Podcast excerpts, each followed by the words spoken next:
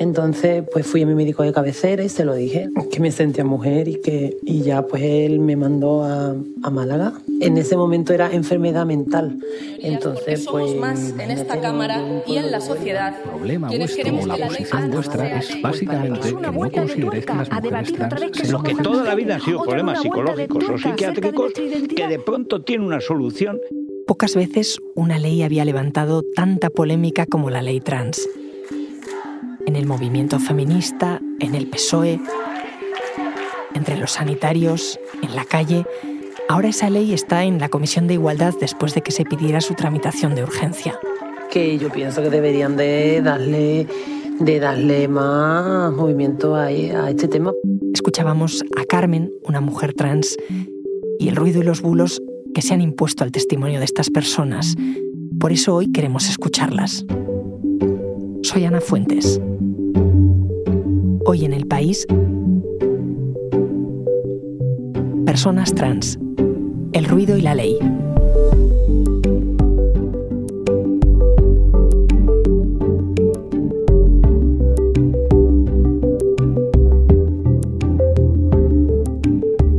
Estoy con mi compañera Isabel Valdés, que es corresponsal de género del país. Isa, ¿qué tal? Podríamos estar mejor, pero bien. Gracias por, por, estar aquí hoy. Entre tanto ruido por encima de la voz de Carmen y de tantas personas como ella, cuéntame cuál es el tema central que propone esta ley trans. Pues el tema central de esta ley está, la verdad, un poco difuso. Eh, hay muchísimo debate en torno a un montón de cuestiones y lo curioso es que todas esas eh, cuestiones no están en la ley. ¿De qué va? Esta propuesta de normativa va de la autodeterminación de género. Eso significa que una persona con su sola voluntad pueda ir al registro civil y cambiar su sexo y cambiar su nombre. ¿Qué ha pasado? Que alrededor de esto eh, se ha generado una serie de, digamos, de tentáculos, de ideas eh, muy difusas y, y, muy genéricas sobre de qué está hablando la ley cuando no, cuando no es así. ¿Y, ¿Y cómo hemos llegado a todo este ruido, a este jaleo? Bueno, ha habido ha habido varias cuestiones, digámoslo así, en, en, los últimos tiempos, ¿vale? En los últimos meses sobre todo. Eh, una bastante compleja que si quieres eh, ahondamos después, que es sobre qué es ser mujer. Y hay otra que es la que ahora mismo está más, eh, digamos, mediáticamente extendida en redes sociales y en la calle, que es qué pasa con los menores. Los menores en este momento en España no tienen permitido por ley el cambio registral. Sin embargo, una, sentencia del Tribunal Constitucional de 2019 sí les permitió, y desde entonces ocurre, aquellos que tengan suficiente madurez, eh, entre comillas, la suficiente madurez porque es lo que dice el Constitucional, pueden hacerlo. ¿Qué pasa? Que tienen que cumplir con los mismos requisitos que ahora mismo cumple un adulto. Esto es, un diagnóstico de disforia de género, algo que ya no existe, no es una enfermedad, y al menos dos años de hormonación. Entonces, eh, lo que propone la ley es que entre los 12 y los 14 años se pueda hacer con aval judicial, que entre los 14 y los 16 se pueda hacer con control parental, con permiso de padres, madres o tutores, y si no es así, se acude a la justicia, y a partir de los 16 de forma libre. Esta es la propuesta ahora mismo de la ley. Esto además que, estamos debatiéndolo continuamente eh, es algo que ya sucede. Es algo que sucede en 15 comunidades autónomas desde hace más de una década en algunas de ellas. Solo Asturias y Castilla y León no tienen leyes propias que tienen que ver con la, con la auto, autodeterminación. En el resto, cualquier persona, incluidos también eh, menores en los ámbitos que les corresponden, como el sanitario o la educación, ya están pudiendo ejercer ese derecho. Es decir, hospitales, eh, centros de salud, colegios, institutos, universidades, cualquiera ya puede ir y pedir, porque tiene ese derecho por las leyes autonómicas, que se les denomine y que conste en el registro eh, cómo quieren ser y qué, qué son, no cómo quieren ser, qué son. Y eh, en este debate, en esta discusión, eh, ¿cuáles son las posiciones? ¿Cuáles? Ay, te pregunto cuáles, Ana, porque eh, se ha generado tantísimo ruido que es difícil acotar. Ahí, por una parte, eh, el movimiento LGTBIQ tiene una posición clarísima, que es en defensa de la ley y en, en defensa de los derechos de las personas transexuales. Hay un parte del feminismo nunca, siempre decimos que es la, mayoría, porque es la percepción, porque es también lo que las encuestas sociales dicen, que la mayoría de la población está a favor de otorgar derechos a las personas trans, que también están a favor, eh, obviamente, de la ley y de otorgar esos derechos.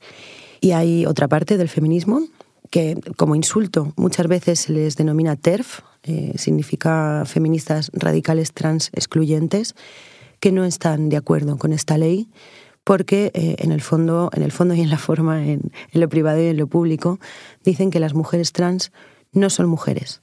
En estos dos bandos tan definidos, pro o contra ley, también hay mucha gente que está en medio, mucha gente que está a favor de otorgar derechos, pero que tiene dudas sobre aspectos, eh, digamos, concretos de la ley, como pueden ser los jurídicos o como pueden ser la posición con los menores.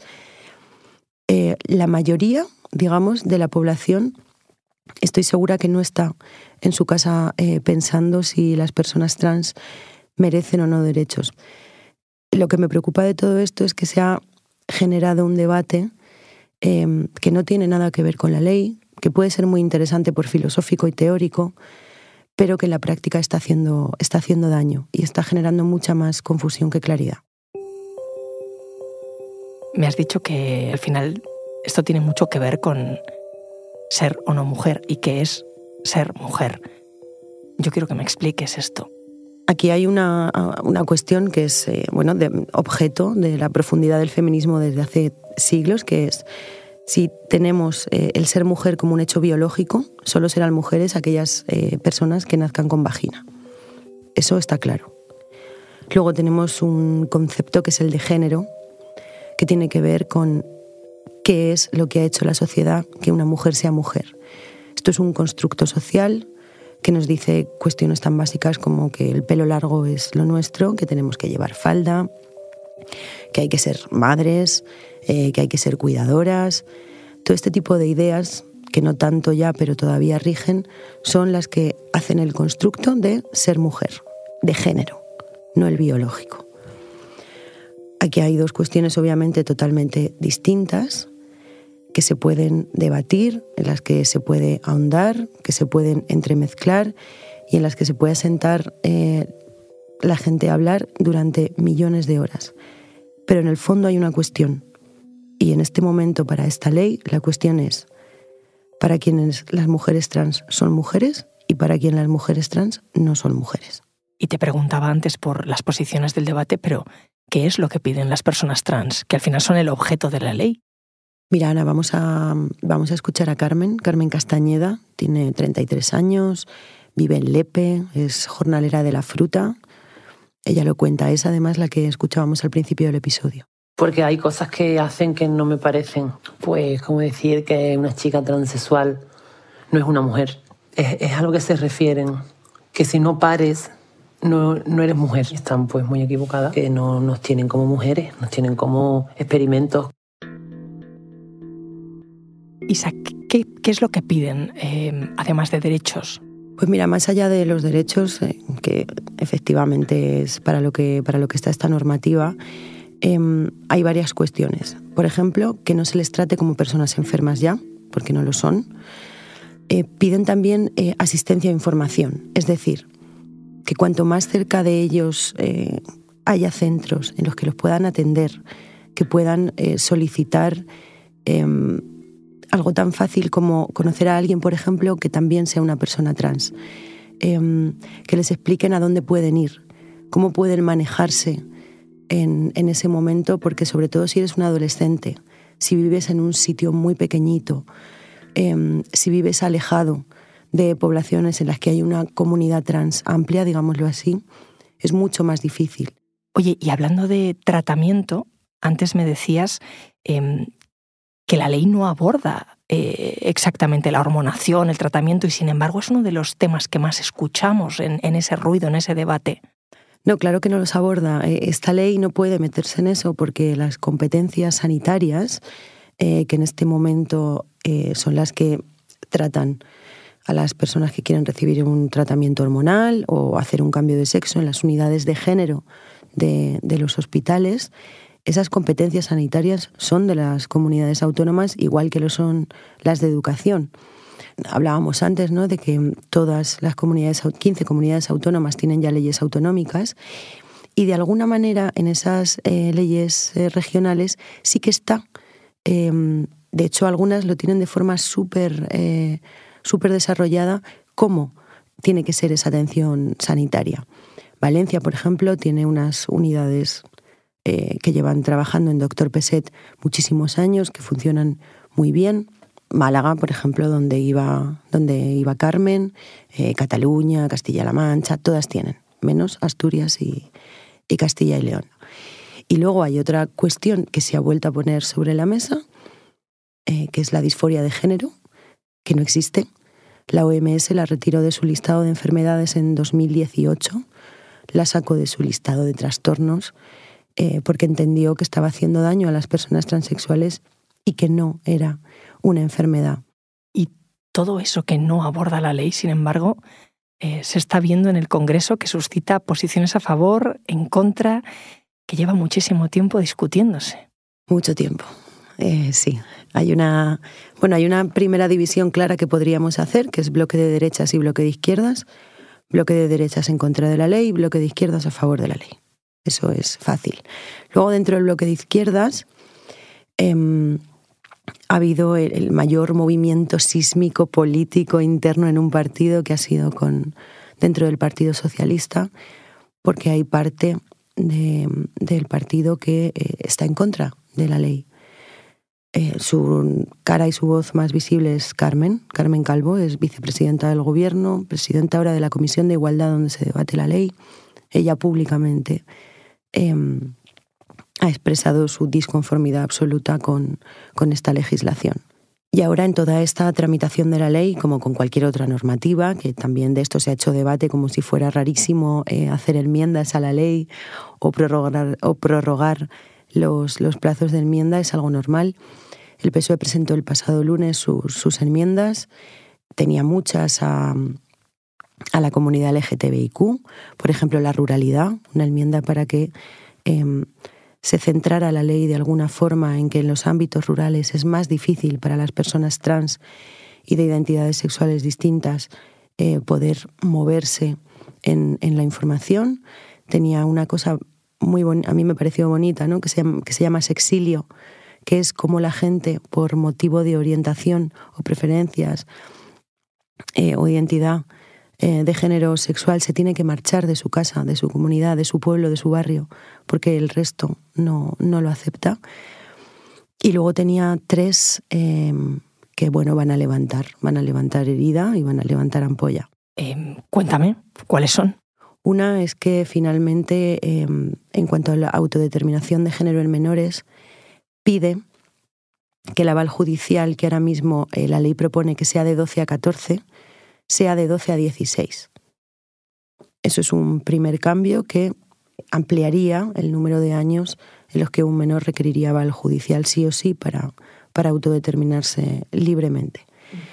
Em, la otra es que no se equipare de ninguna manera eh, ni con las medidas que se, que se otorgan ni con los derechos la violencia intragénero, que es aquella que se da entre personas del mismo sexo o género, a la violencia machista, y la última, la de la reversibilidad, es decir, que aquellas personas eh, que hayan ejercido su derecho a autodeterminarse libremente y luego quieran volver al sexo anterior, a esa autodeterminación, tengan que pasar por una cosa que se llama jurisdicción voluntaria, que es un pequeño pero paso judicial en el que tú tienes que aportar eh, información y pruebas para explicar por qué quieres volver a ese sexo anterior. Eh, en cuanto a eso, ahora mismo la ley establece, digamos, dos pases libres para que nos entendamos.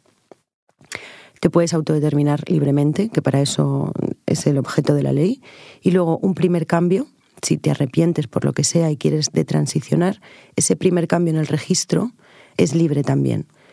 Eh, la enmienda del PSOE lo que propone es que ese primer cambio no sea absolutamente libre, sino que haya que hacer ese, ese paso judicial para revertir el cambio anterior.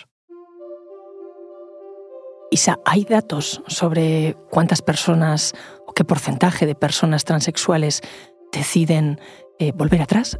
No los hay. Ni siquiera, fíjate Ana, ni siquiera hay datos de cuánta eh, población trans hay en, ningún país. Lo que sí hay son estudios em, con los que más o menos te puedes hacer una idea. Por ejemplo, eh, del hospital del que te hablaba antes, del doctor Peset en Valencia, estudiaron entre enero de 2008 a diciembre de 2018 los 796 casos em, de transición que habían tenido. Ocho fueron de, de, transición o desistencia. No siempre es por arrepentimiento, a veces hay em, comorbilidades, es decir, patologías que impiden seguir transicionando. Eh, otros motivos pueden ser que decidan cortar ahí y mantenerse en el estadio en el, que están en ese momento y a veces sí también se arrepienten. Y luego eh, The Lancet también publicó un estudio hace un par de semanas, eh, el, mayor que se ha hecho hasta ahora en, en Europa, estudiaba a menores con tratamiento hormonal y veía su seguimiento en un plazo de 3 a 6 años. No es muchísimo tiempo, o sea, no es dos décadas, eh, el 98% continuaba con, sus tratamientos hormonales. En todo caso, la hormonación es lo que me contabas antes, que no entra en la ley, aunque sea una de las partes que está generando ruido. Y a eso quería ir, Isa. Hemos hablado de enmiendas, de discusiones, de enfrentamientos, em, pero al final eh, el objeto de la ley, las personas trans, ¿qué te cuentan? Porque tú has hablado con muchas de ellas. Pues eh, básicamente lo que están recibiendo es muchísimo dolor y, ellas sienten que, mucho odio. Pero yo creo de verdad que es mejor que escuchemos a Carmen, que ella lo explica. Pues siento que hay mucho odio. Que hay mucho odio respecto a las personas que están, que están hablando, ¿no?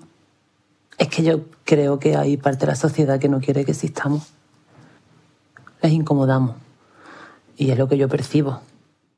Fíjate Carmen, que se dio cuenta con 12 años de que era una niña trans y está sintiendo ahora con 33 el odio que no sintió cuando era pequeña. Yo no, yo no puedo quejarme porque yo no pasé nada malo ni nada. Pero hay otras personas que sí. Mira, fue todo como súper normal para ella, se lo dijo a su madre. Mi madre lo llevó muy bien porque una madre es una madre y sabe lo que sufre su hija y lo que siente pero mi padre pues lo llevaba peor. Eh, se lo contaron a los compañeros, los profesores lo llevaron todo con total normalidad. Claro, sí, sí, lo comunicaron, lo comunicaron. A partir de hoy ella ya es una mujer, ya, o sea... Y ahora, a lo largo de todos estos años, de repente, se ha convertido en alguien eh, a quien otras niñas o niños trans pueden mirar. Yo pienso que no, la verdad, pero la gente del pueblo sí me dice que soy referente, que estoy abriendo puertas en el pueblo para que otras jóvenes, ¿sabes? Pero yo no me veo ningún referente. Pues no sé, porque hice pues, por la valentía, ¿no? De haberme quedado en un pueblo y no haber hecho mi vida afuera, mm, siendo como soy, siendo una persona trans. Claro, al final lo de tener referentes es tan importante cuando eres pequeño. ¿no? Em, ¿Con qué normalidad, con qué calma cuenta Carmen cómo vive, cómo ha vivido? Y, sin embargo, qué distinto eh, cuando miramos todo este debate, todo este ruido, que ha sido dificilísimo de, seguir. Había mucha desinformación. Bueno, hay todavía muchísima, muchísima desinformación. La semana pasada en la tele em, salieron varias personas hablando de algo que se llama disforia de inicio rápido. ¿Eso qué es?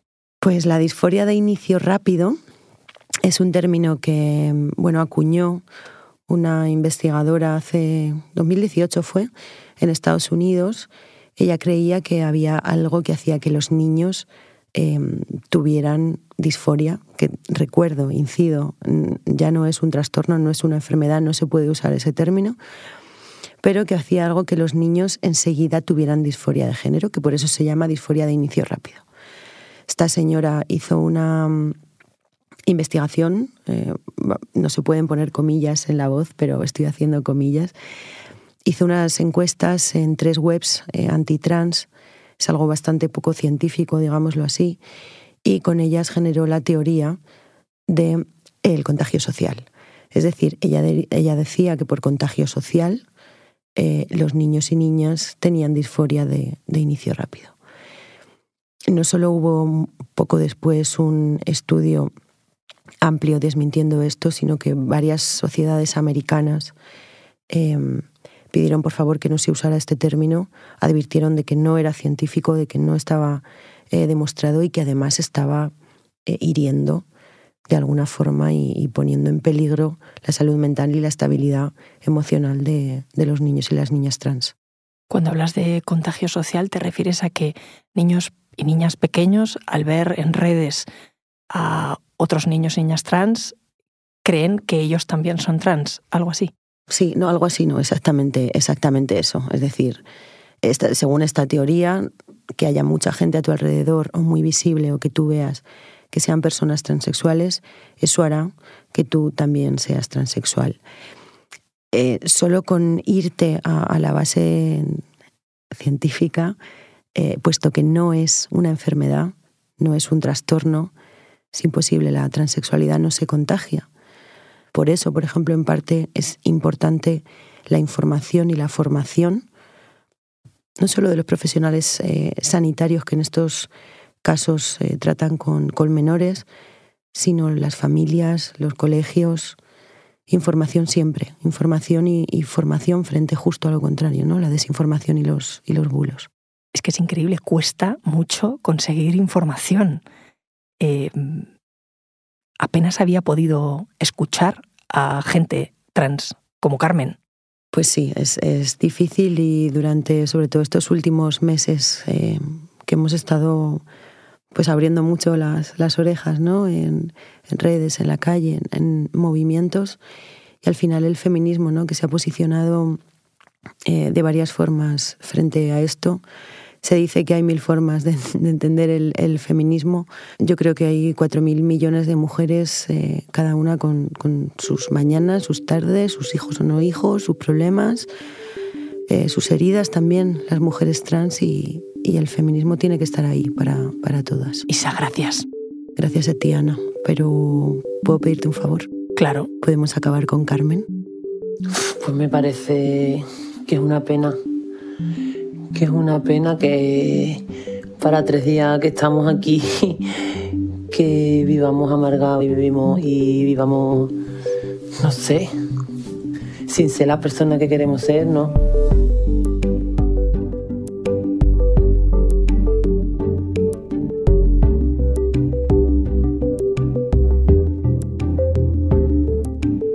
Este episodio lo han realizado Marta Curiel y Elsa Cabria. El diseño de sonido es de Nicolás Chabertidis, la edición de Ana Rivera y la dirección de Silvia Cruz La Peña. Yo soy Ana Fuentes y esto ha sido Hoy en el País. De lunes a viernes volvemos con más historias. Gracias por escuchar.